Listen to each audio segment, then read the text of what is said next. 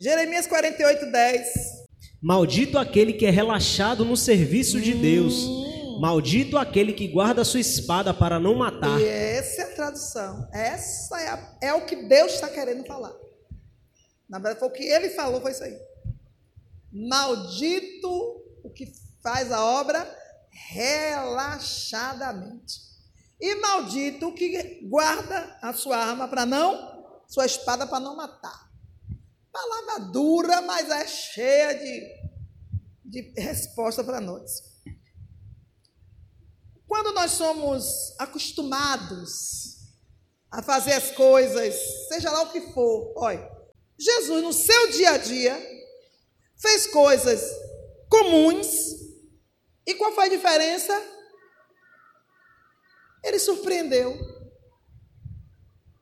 e fez algo com excelência. Simples.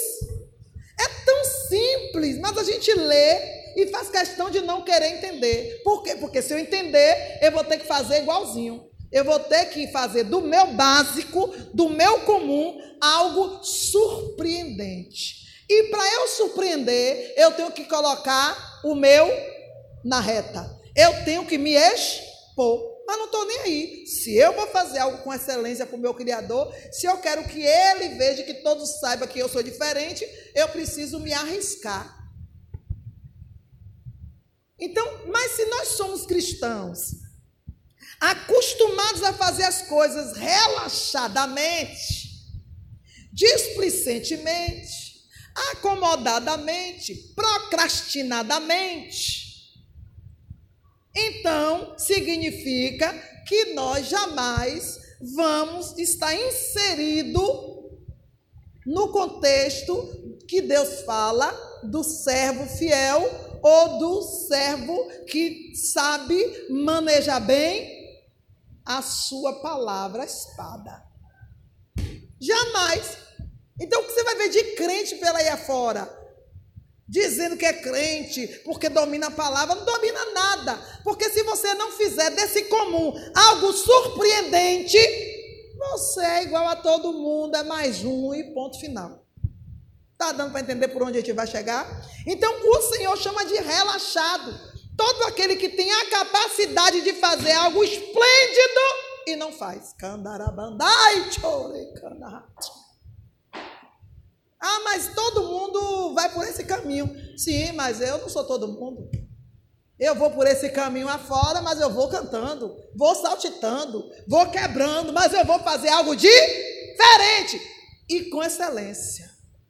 Porque o crente tem que saber que ele vive, que ele come, que ele bebe, que ele senta, que ele dorme, porque ele está diante do seu Criador. E todo crente, quando aceita Jesus, ele tem que saber que todo tempo perto está o Senhor. É por isso que faz tudo errado. Ou faz de qualquer jeito. Primeiro, não crê que Deus de fato é Deus. Segundo, não está nem aí, não teme a presença do Todo-Poderoso. Terceiro, não tem nenhuma experiência com Ele. Quarto, e vai morrer sem isso. Porque quando eu me lembro que perto está o meu Senhor, eu, ó, um passinho para o lado. Meu Deus está vendo, não vou falar, não vou pensar errado, não vou praticar nada errado. E o que eu tenho que fazer, eu vou fazer com excelência. É simples ser um cristão, irmão, diferenciado. É simples ter a graça de Deus sobre a sua vida. É muito simples. Ah, mas ninguém está vendo, mas Ele é o suficiente, Ele está vendo. É para Ele a sua vida. É por Ele que você vive. E é para Ele que você tem que continuar vivendo. Mas é difícil entrar isso na nossa cabeça, porque a nossa ética está corrompida, a nossa consciência está cauterizada. Então a gente passa por cima disso tudo e traz o, o nosso cotidiano relaxado como normal. Tá bom. Então, quando o mau hábito se estabelece na nossa vida e nos deixa conformado com as coisas, estamos inseridos como relaxados. Ah, mas é o serviço do Senhor. Aí é que está o porém. Todo mundo está achando que o serviço do Senhor vem escrito serviço do Senhor, serviço ao Senhor. Você esqueceu que a sua vida tem que ser para a glória de Deus. Você sabia que toda a sua vida, tudo em você, tudo em mim, todo o meu movimentar, todo o meu falar, todo o meu pensar é para Deus? É um servir a Deus? Paulo disse assim: ó, e nós que estamos rodeados de uma tão grande nuvem de testemunha, deixemos todo o embaraço e o pecado que estão desperto nos rodeia e avancemos para o alvo. Há um alvo, há um objetivo. E esse objetivo ele é fiscalizado pelos sete olhos de fogo, o Todo-Poderoso. E Deus diz assim: olha, os meus olhos estão fixados sobre os meus fiéis você quer que os olhos do Senhor estejam sobre você? Seja fiel. Saia da fila dos relaxados.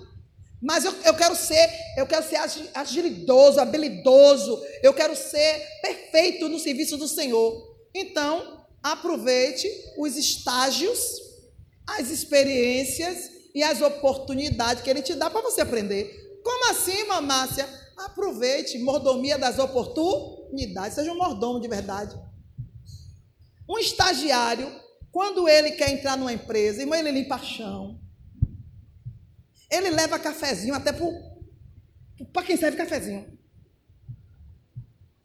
Ele limpa o banheiro. Ele faz, por quê? Porque ele quer ser inserido no, no hall de funcionário daquela empresa.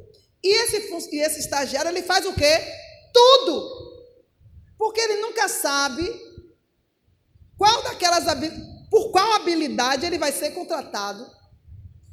E ele faz para todos, porque toda, todo testemunho a seu respeito vai contar ponto a seu favor. Então ele sai fazendo, um manda para ele, vai. Ele, ele vira um doido. Você já entendeu o que é servir a um Deus desse? Que pega toda a sua preocupação e joga no lixo e faz um estalar de dedo, mas ninguém está interessado porque são todos relaxados no serviço do Senhor. E que serviço é esse? Na sua própria vida, na vida do seu irmão. O Senhor está ó, observando. A cada atitude, a cada prato que você lava, a cada vassoura que você passa na casa, a cada pensamento que você tem para com seu irmão, a cada ação, atitude que você tem para com você, nem cuidando de você mesmo, você é fiel. Você é sabotador, é sabotadora. Dez agachamentos aí. Ai, meu Deus, só consigo dois. Ó. Jeová disse muito bem. Tá ok. Ó. Legal. Tá dando para entender? Faça cinco dias de jejum. Ai, meu Deus, cinco dias, para que cinco dias? Jeová não quer nada com você. Porque nem com esse ano de jejum, ele não vai te ouvir. Mas ele quer usar o que você usa de barganha para enganar seu cérebro, para você parar de comer demais e fazer uma de. Ah, não aguento não, cinco dias eu não aguento não. Ou então fala até cinco dias de jejum. Aí no final dos cinco dias não entendeu nada. Ou então que cinco de jejum? A cada dia que acaba o jejum, toma, come um frango, tome dois, porque eu jejuei hoje, então come dois frangos. Adianta? É disso que Jesus está falando hoje. Disciplina. Quem vai fazer o serviço ao Senhor tem que ser disciplinado, tem que ser focado, tem que ser resiliente. Tudo que eu faço, irmão, eu faço com dedicação e perfeição. E quando eu não estou me lembrando, o Espírito de Deus me lembra. Fia, ele está aí. Eu digo, então, faço com alegria, porque ele está presente. Ele não é obrigado e ele não merece as minhas preocupações e tristezas. Ele não merece o meu mau humor. Mas você está acostumado a dar seu mau humor para um, dá ser mau humor para outro. Você está acostumado a dar pesado em um, dar pesado em outro. Aí quando chega na igreja, lembra que aqui só tem irmãos. Oh, meu irmão querido, eu te amo. oh, meu irmão, porque só lembra de ser bonzinho, boazinha na igreja. E esqueceu que perto está o Senhor todo o tempo. E te seguiu de casa até aqui. E está vendo a sua falsidade e hipocrisia. A sua cara de pau. Está dando para entender o que é servir ao Senhor relaxadamente? E se tudo isso virar padrão de vida, significa que as coisas de Deus para Deus, significa que as coisas de Deus na sua vida para Deus segue o mesmo Se você é uma pessoa que na sua vida é tudo isso que eu acabei de falar, me mostre aí qual o momento que para Deus você é normal, você é anormal. Me diga aí. Qual o momento de servir a Deus você faz perfeito? Qual é o horário? Ah, quando eu dobro meu joelho. Ah, quando você dobra o joelho, você tem condição de mostrar sua educação, né? Seu bom humor. Quando você dobra o joelho, você mostra tudo isso. Não, irmão. A gente mostra serviço fazendo. Esse negócio de mostrar serviço falando é conversa de carochinha. Para aquele Deus de gesso que a gente estava acostumado a servir. Ó Senhor, porque eu te amo e eu amo meus irmãos. Ó, é história para carochinha. Para um Deus que é de fundição, mas para o Deus vivo, ó irmãos, é fazendo. Dê o seu melhor, ninguém está vendo, significa que você tem princípio e tem caráter, que você segue o maior dos princípios, a ética. Mas você está levando as coisas relaxadamente. Como é que Deus vai levar uma pessoa que cospe no chão? Tem crente? Tem. A coisa mais rara é eu cuspir na rua. Sabe quando aprendi isso? Quando o Senhor me disse: Eu vou te levar para fora do país e lá fora, filha, ninguém cospe no chão. Mas eu tenho o privilégio de ouvir Deus falar e leio Bíblia. Eu, eu passo tempo estudando culturas, eu não sei para onde Deus vai me levar, então eu quero estudar as culturas. Lá fora você não vê ninguém cuspindo no chão. Aqui você vê cada catarrada no chão, só Jesus na misericórdia. Crente que cospe no chão. Crente, irmão, que dá cada. Né? Você vai, Deus não vai te levar como embaixador dele, como representante de Deus. Tu não vai, não. Não vai. Egoísta? Não vai. Muquirana? Não vai. Por que não vai o muquirana? Porque você vai ganhar dinheiro. Então você vai continuar mais muquirana? Ué, Deus vai perder você para mamon? Você não vai. Tá dando para entender? Não vai. Tem até capacidade para ir, mas não com a aval de Jeová. Está dando para entender? Relaxamento é algo que ira a Deus.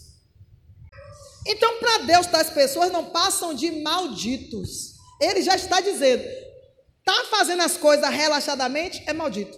Não é uma pessoa bendita, é uma pessoa maldita. Por quê? Porque o Senhor nos dotou de capacidade. Se Deus mandar você ir, não fique, não fique dizendo que não pode. Porque você já está se auto-amaldiçoando. Por quê? Porque você está chamando Jeová de mentiroso e mentiroso ele não é. Quem é você? Deus, quando manda, ele sabe que ele manda. Ele jamais vai mandar você fazer algo que você não possa. Se ele manda, ele sabe que você pode. Mas você nem, nem tentou. Ah, eu, já não, eu não aguento isso não. Isso não. Ó. Você é relaxado, você é relaxado. Você é um relaxado. E para Deus já está sendo que? Amaldiçoado. Abra aí Tiago 4,17. Lê aí. Portanto, comete pecado a pessoa que sabe fazer o bem e não faz. Pronto. É uma pessoa cheia de artimanha. Ou seja, usa de engano porque sabe fazer, mas não quer ter esforço nem sacrifício. E quando, porque todo esforço e todo serviço, ela exige de quê? Exige o quê? Hã? Esforço de quem? Da carne. E se eu sou um carnal, então eu puxo o saco de quem? Da minha carne. Tudo que for exigir da minha carne, eu vou dizer o quê? Não. Porque eu sou carnal. Por isso Jesus avisou: ande em espírito, ande em espírito e não vão conseguir satisfazer as concupiscências da carne. Se você for uma pessoa espiritual, não vai ter nada que você possa que você não possa fazer. Nada, porque você vai quem é espiritual está aqui. Então, quando você olhar alguma, alguma algum desafio, você vai olhar assim, ó. Porque quem vai desaf quem vai cumprir o desafio é sua carne. E a sua carne está sob o seu comando. Mas se você é carnal, você está aqui, ó. Tudo que o Espírito mandar, eu não aguento, não. Eu não posso, não. Não vou conseguir, não. Mas quem é espiritual, tudo pode. Hã? Eu posso. Porque você, espiritualmente, você, você é forte. Rapaz, a carne ela é fraca, mas o espírito, ele tudo resiste.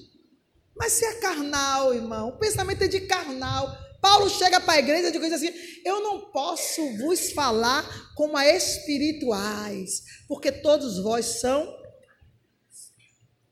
Paulo diz assim: Eu queria falar de coisas aqui, ó, mas vocês estão na terra, é da base mãe, terra. Não, não quer entender o que é Não adianta falar, não vai entender. Primeiro, segundo Timóteo 4,17.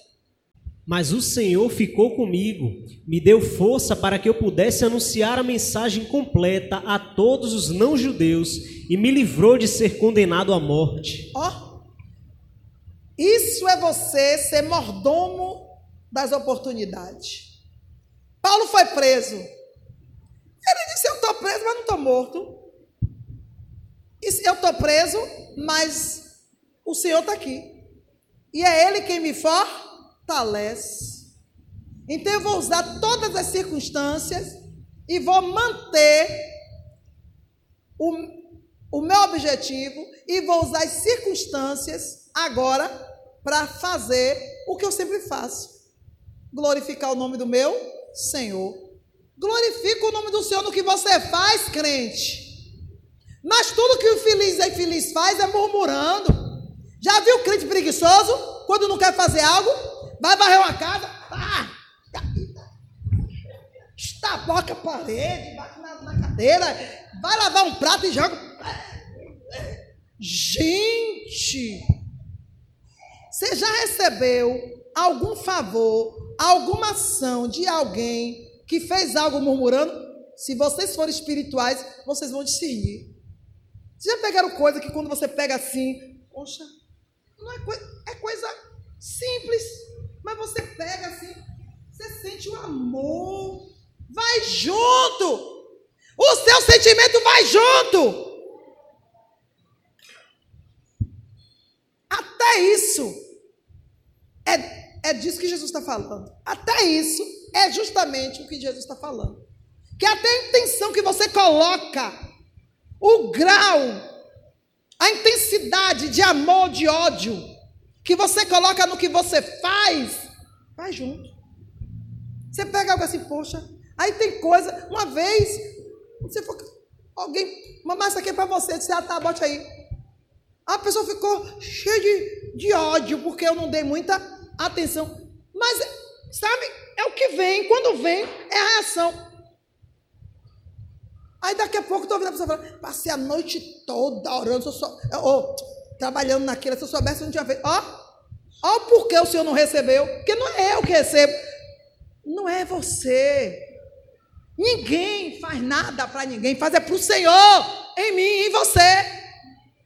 Então o Senhor ele é livre para aceitar ou não.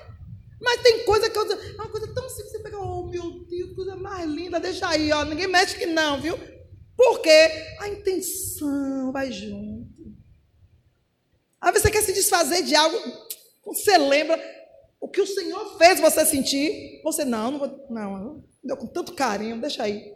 Ó. É diferente. É disso que Jesus está falando, do que as, os seus olhos espirituais não vê, porque vocês são carnais, que Jesus está falando, que é o que ele vê. Mas o fato de você não ver, não quer dizer nada. Jeová não está nem aí se você não vê, se você não sabe. Isso não vai anular o que ele é, o que ele sente, o que ele faz e o que ele pode fazer. Deus não vai deixar de ser bom porque você não sabia que ele era bom. Não tem nada a ver. Quem perde é você. Problema seu. Está dando para entender, igreja? Ah, mas o segundo versículo fala que maldito também é aquele que segura a sua espada para não matar. Espada para quê? Ah, tá. Em outras palavras, pegou na espada? Use. E naquela época, Deus, quando deu essa palavra aqui, ele estava falando de Moabe. A tribo de Moabe, o povo de Moabe, os moabitas eram perversos, malignos e não tinha acordo com eles entre o povo dele, deles e o povo de Deus. E Deus já tinha dito, ó, não abra não se abram para o povo de Moab. Quando o povo de Moab encostar, se plantem, porque é eles ou vocês. Aí o que está acontecendo com Israel? Israel foi para a guerra e no dia a dia o povo de Moab se fazia de, de engano, encostava. Nos vacilos do povo de Israel, Moab, ó, aí já vacilou. Quando clamaram a Deus, fica cá. Eu não dei a vocês espadas? Não se armaram todo mundo? Não dei condições de manejar a espada? Por que não usou? Então é maldita você, porque sabe usar a espada e retém ela do sangue. É padecer a espada. Ou seja, tem coisas que é você que tem que fazer. Não é Deus, não. Ah, estou esperando Deus me ajudar, então larga a espada. Para que ter espada? Para quê? Se vai ficar a vida toda esperando alguém fazer por você, aqui não é lugar não. Porque a Bíblia diz que Deus odeia preguiçosos e covardes. Covarde e tímido, pode ir embora. Porque Deus não faz tudo, não. Ele, o que é para eu e você fazer, ele não vai arredar. Em outras palavras, você tem a espada, você tem o conhecimento, você tem saúde, você tem capacidade. Você só não tem uma coisa: vontade. E essa daí, ninguém pode fazer nada por você. Deus não vai obrigar. Ele é fiel aos princípios dele. Ele diz que você é livre, livre você é. Agora, não venha cobrar nada dele. E não venha impedir ele de lhe chamar de maldito quando ele procurar ver em você o que ele quer ver e não ver.